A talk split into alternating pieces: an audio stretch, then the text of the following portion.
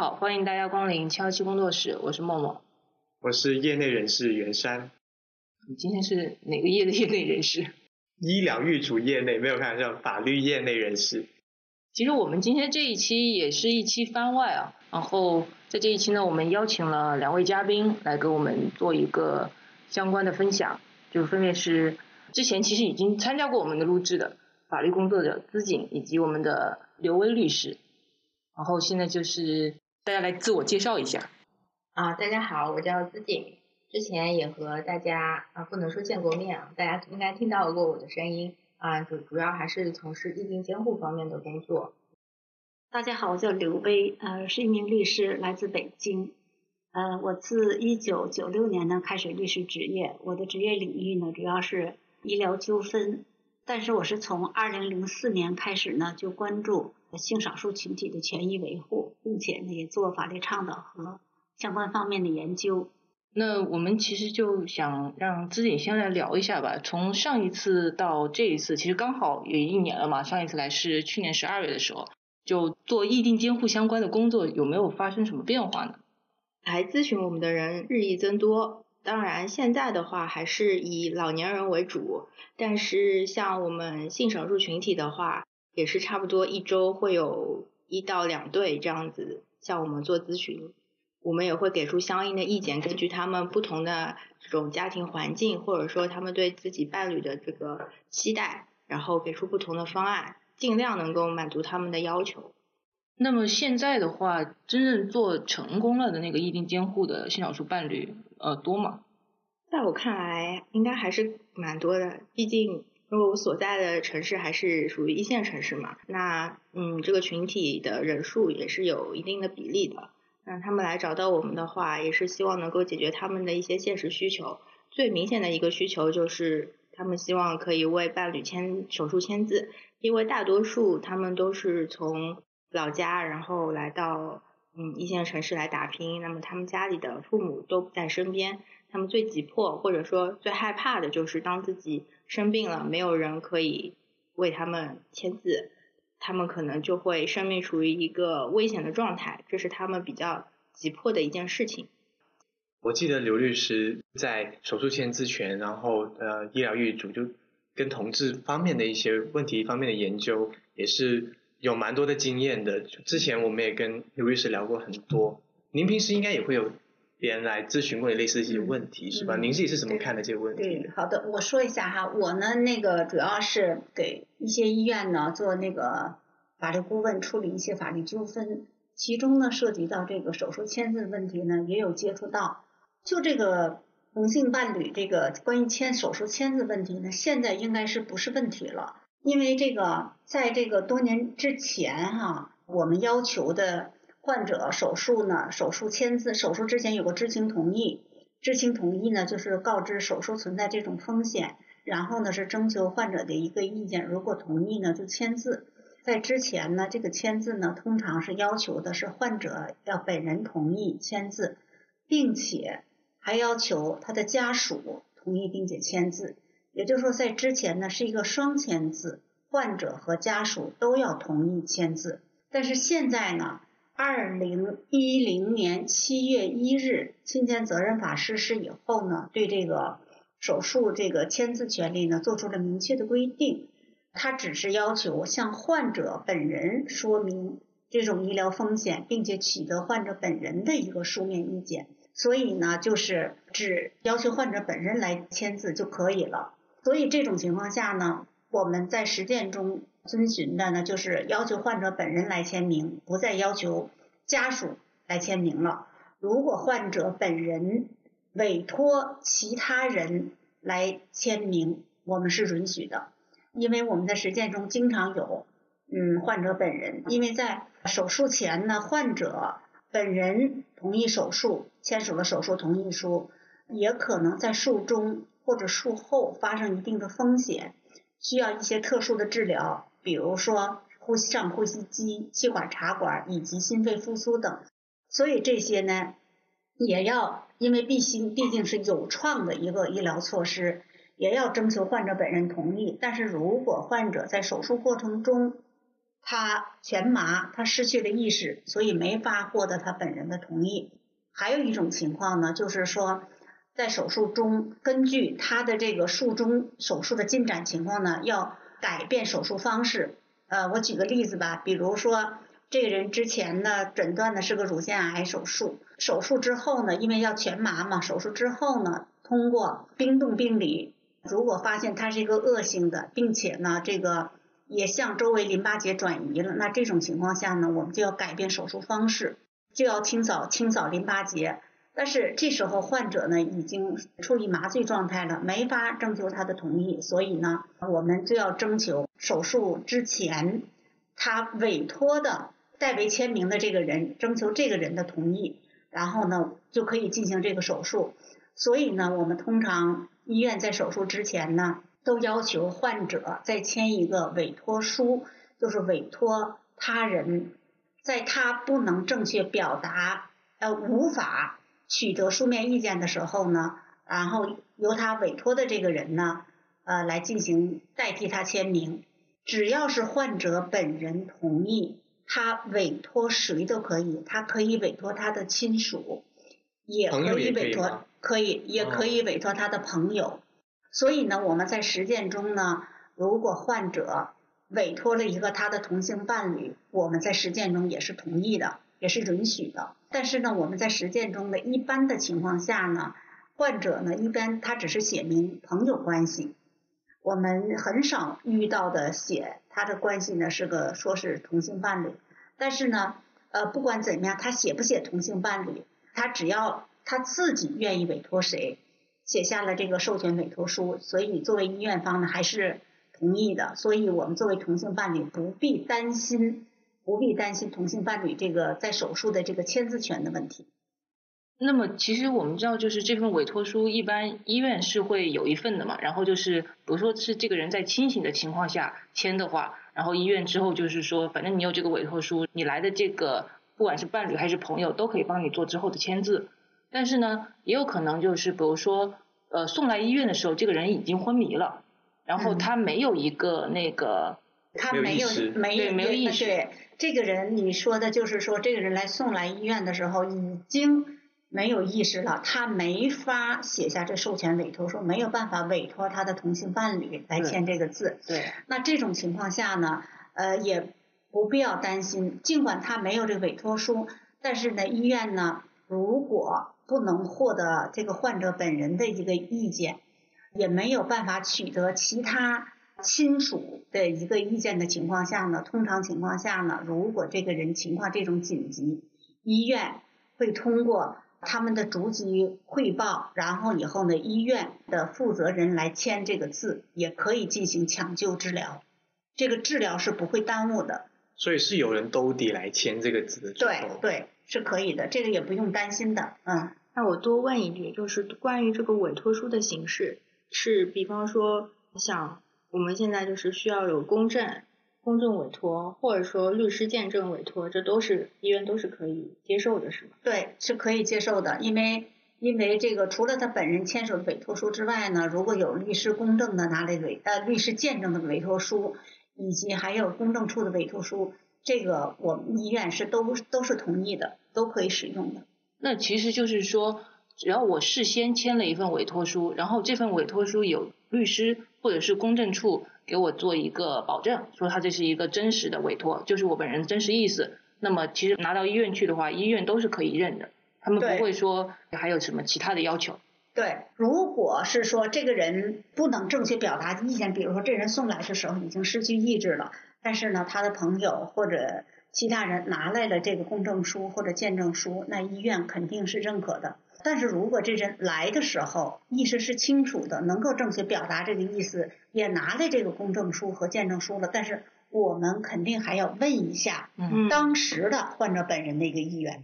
那肯定的，对，尊重他自己本人的对，想法。是的，嗯，对，因为他那个时候是可以有那自我的一个意愿的表达嘛。对。然后我们知道，就是刘律师做了很多实务的工作嘛，现在也是很多那个医院的法律顾问。那么您在实务中间有没有比较让您印象深刻伴侣签字的这种案例呢？我们也有有遇到过，但是呢，就是说，呃，一般的呢，他们这种同性伴侣呢，是不表达自己同性伴侣身份的，但是我们也会猜到，他们只是说他们一个是朋友关系，然后呢，就是要求呢，这个来代替他来这个签证名，问这个是否同意。我们都是告诉他呢，只要患者本人给你一个授权委托书，就就是可以的。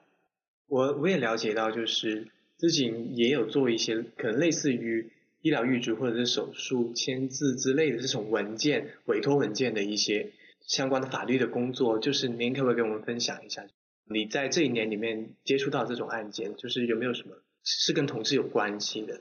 其实同志来签这个生前预嘱是比较少的，大多数还是老年人居多，因为他们想就是去世的比较有尊严一点。因为同志他现在的年龄层还是比较年轻的，那他们还没有想到那么多，他们只是说通过议定监护，希望把彼此的一个身份关系通过法律来确定。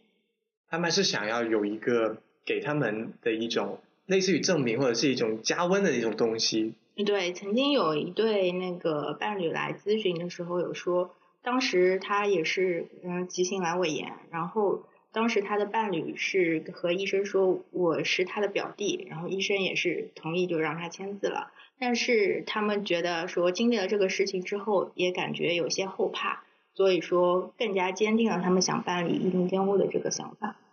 其实说到这里，我们就还想问一下刘威律师，就像刚刚资锦说的那个嘛，就他们两个确实是伴侣，但是他当时就是直接跑过去说，哦，我是他表弟，就是一个亲属。然后如果像这种情况的话，医院是不是就直接说你是亲属，那你就直接签了，我也不需要你其他的一个授权委托了？这种的，因为他这个亲属关系是表弟，相对来说呢比较远，我们一定要有一个委托书才行。但是如果比如说他不是说我是他表弟，然后他就直接说兄弟，对我就是我是他亲弟弟这种。亲弟弟这个是有点问题的，因为可能不同姓。那个医生他多问一句，他们就露馅儿。如果在医院的做法呢，哈，如果他这个这个患者来来的时候就是昏迷了，这时候按照规定呢，那这种情况下呢，呃，是家属是可以签名的。嗯。然后呢，如果这个家属说这个人说他说说我是他的。弟弟，嗯，那这种情况下呢，我们也是同意的，是可以的。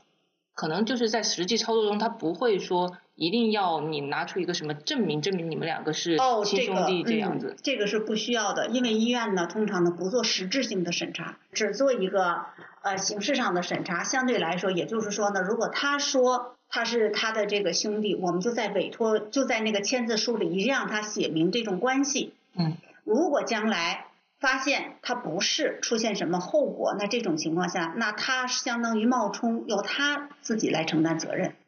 那其实现在像实务中这种案子是不是比较少？还没有发生过。对，就是对，因为对对，因为这种情况下，可能大家知道。你承担的到那儿也承担一个签字的义务，那你就还得承担医院各种交费也得找你啊。所以 这种情况下，一般的情况下可能没有人愿意只享受权利不承担义务的。所以这种情况一般的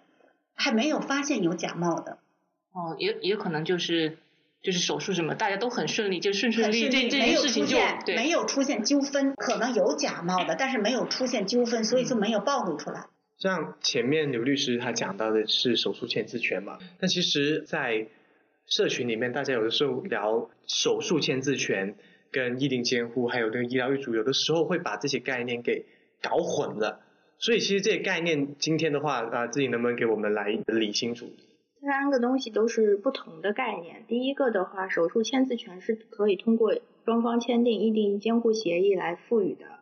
医疗预嘱或者我们叫生前预嘱，它其实是对一个自己就是临终的时候，或者说紧急医疗情况下面，他采取哪些医疗措施一个事先的声明。那这个时候，如果你已经处于了一个极度危险的状态，那你的监护人他是需要按照你之前所写的这个预嘱来执行，或者说提交给医生，告知医生。现在这个病人是想通过之前他已经事先预定好的，比方说我放弃插管，我放弃心肺复苏等等这些情况下面，然后提交给医生，让医生来进行一个判断，或者说叫执行。那能不能理解为一定监护就像是一艘船，然后像手术前自权，它可能是上面可以放的，比如说船帆，或者是啊、像你刚刚说医疗业主，他可能就是别的一些东西，就传的可能别的一些零件，就医定监护它就像是一个很大的一个概念。对，医龄监护它其实可以负的权利是比较多的，因为你除了医院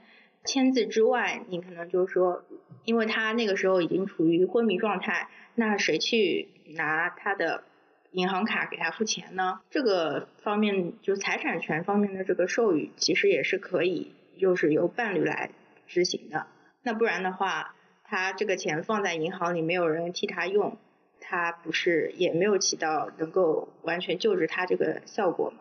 因为平时其实也会有人来咨询我们，一开始他的想法可能就是像有些社群朋友，他一开始来就想，我想让我男朋友给我或者女朋友以后为我的手术签字，但是在越聊过程当中发现，哎，其实他的需求好像不只是签字，他可能也会想着以后，比如说他有一些财产他需要管理，或者是他想要自己的伴侣以后帮自己安排一些可能照护相关的一些事务，比如说找养老院啊、找保姆啊或者找护工啊什么之类的。你们其实会不会有也有这样的经历，就是越聊越发现，哎，其实对方的需求是慢慢慢的被问出来，其实不是只是想要手术这么简单。啊，对，因为人的需求是比较多变的，而且是复杂的。比方说你前面说的找养老院，然后居住场所的选择，或者说未来年纪大了以后找护工，这些就属于生活照管。那医疗签字的话，其实也属于它叫医疗救治。那其他的话，有假设说你的伴侣然后被侵犯了权利，或者说他人身受到了伤害，那你代表他向加害人然后追偿，或者说提起刑事诉讼啊这种，这都是可以通过意定监护来复权的。刚刚知景也说了，就是这一年来咨询的人变得更多了。我发现好像这个事情的热度也越来越高，因为我身边之前的朋友他只是想要咨询，但现在我发现他们是来真的了，就真的想要去做这件事情。所以我我也想问一下两位刘律师跟知景，你们觉得你们咨询的人里面，想要下定决心做的人多了吗？就这种热度会高了吗？我觉得来找我们咨询的，一般都是很想做的，而且我这边也有碰到，就是有一些地区可能对于意定监护还是比较陌生，那么他们没有办法找到有经验的律师来帮他们起草或者说设计方案，所以他们也会来找到我们，想让我们帮他啊处理一些这些方面的事情，所以我觉得他们的决心是非常大的，甚至就是。早上坐着高铁，一定要等到我们，然后一定要跟我们进行面谈来处理，比方说给对方一个保障呀，或者说以意定监护这个法律来确定他们之间的关系。所以是非常来真的了。对，决心很大。那刘律师呢？因为我是在北京呢，所以这一块儿呢，那个深有体会。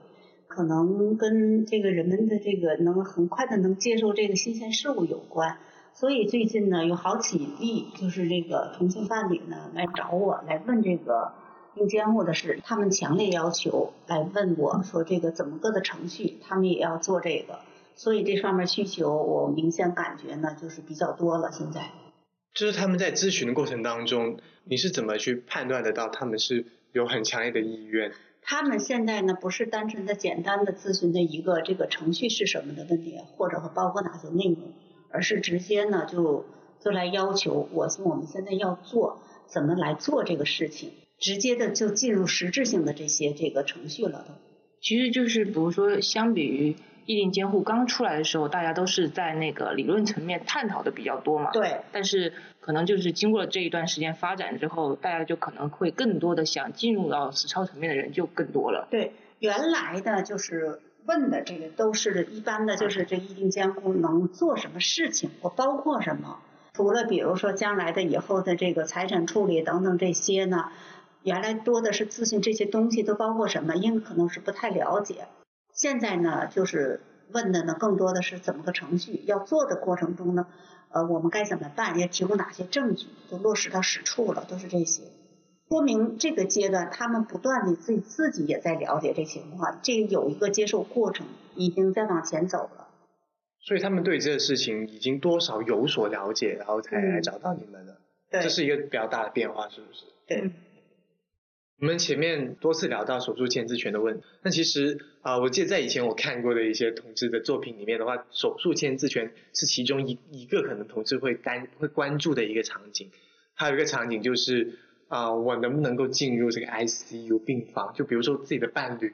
插上管，然后在那个重症加护病房里面躺着啊，然后我有没有权利进去？因为在一些作品里面的话，家属就不让他进，就他可能在门口外面哭。然后一直想进去，但是他家属就不让他进去。啊，他家属可能有各种考考量。首先第一个可能觉得你不是我的家人，第二个就进去会不会对，比如说要篡改什么遗嘱啊之类的。虽然我不知道为什么进去还能篡改遗嘱哈，反正就不让他进去了。所以是小说。对，所以所以它是个小说作品，但是这也是一个呃很感人的一个场景。想问一下刘律师，如果在现实当中，比如说哈，我最后签了字，但是我签完字办完，像我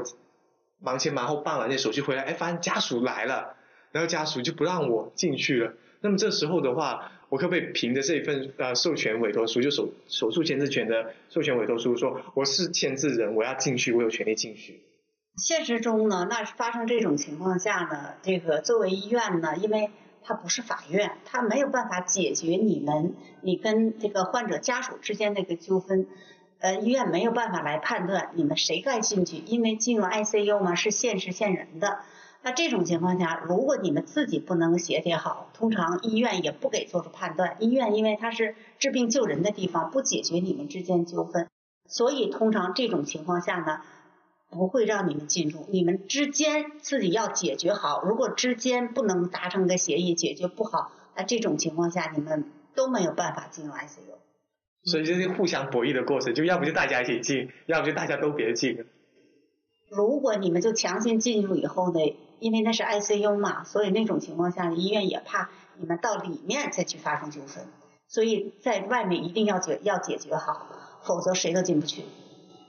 对，所以关于手术签字权的，它这个授权其实只单单是这一个一件事情的授权，它并不能说给你带来更多什么附加的权利，它它只是针对这一件事情的。它授权你就在手术上面有签字的权利。其实就像我们之前说的嘛，大家对异地机会有更多的了解了。感觉大家是对自己的权利也有更多的了解了，因为像之前可能不管是说我想要结婚，或者是说我想要签一个什么呃委托书什么的，就只是限制在比如说手术签字权这一块。但是现在有了一定监护的话，大家可能就会发现说，哦，原来我不仅能在手术上跟他签字，两个人的关系之间就还有更多的那个可能。我觉得不仅是多一种可能，我觉得是多了一种念想。可能在以前的话，同性伴侣他们之间能够对未来生活的很多的想象的东西，可能仅仅停留在生活上面，或者顶多大家一起去要个孩子啊。但现在好像多了一种选择，我相信有些人会把这个东西当做他们生活当中的一个盼头。对，就是觉得我可以做这么一件事情，或者未来有这么一个人可以跟我来做这样一件事情啊。我觉得这是会多了一种念想和盼头这些东西。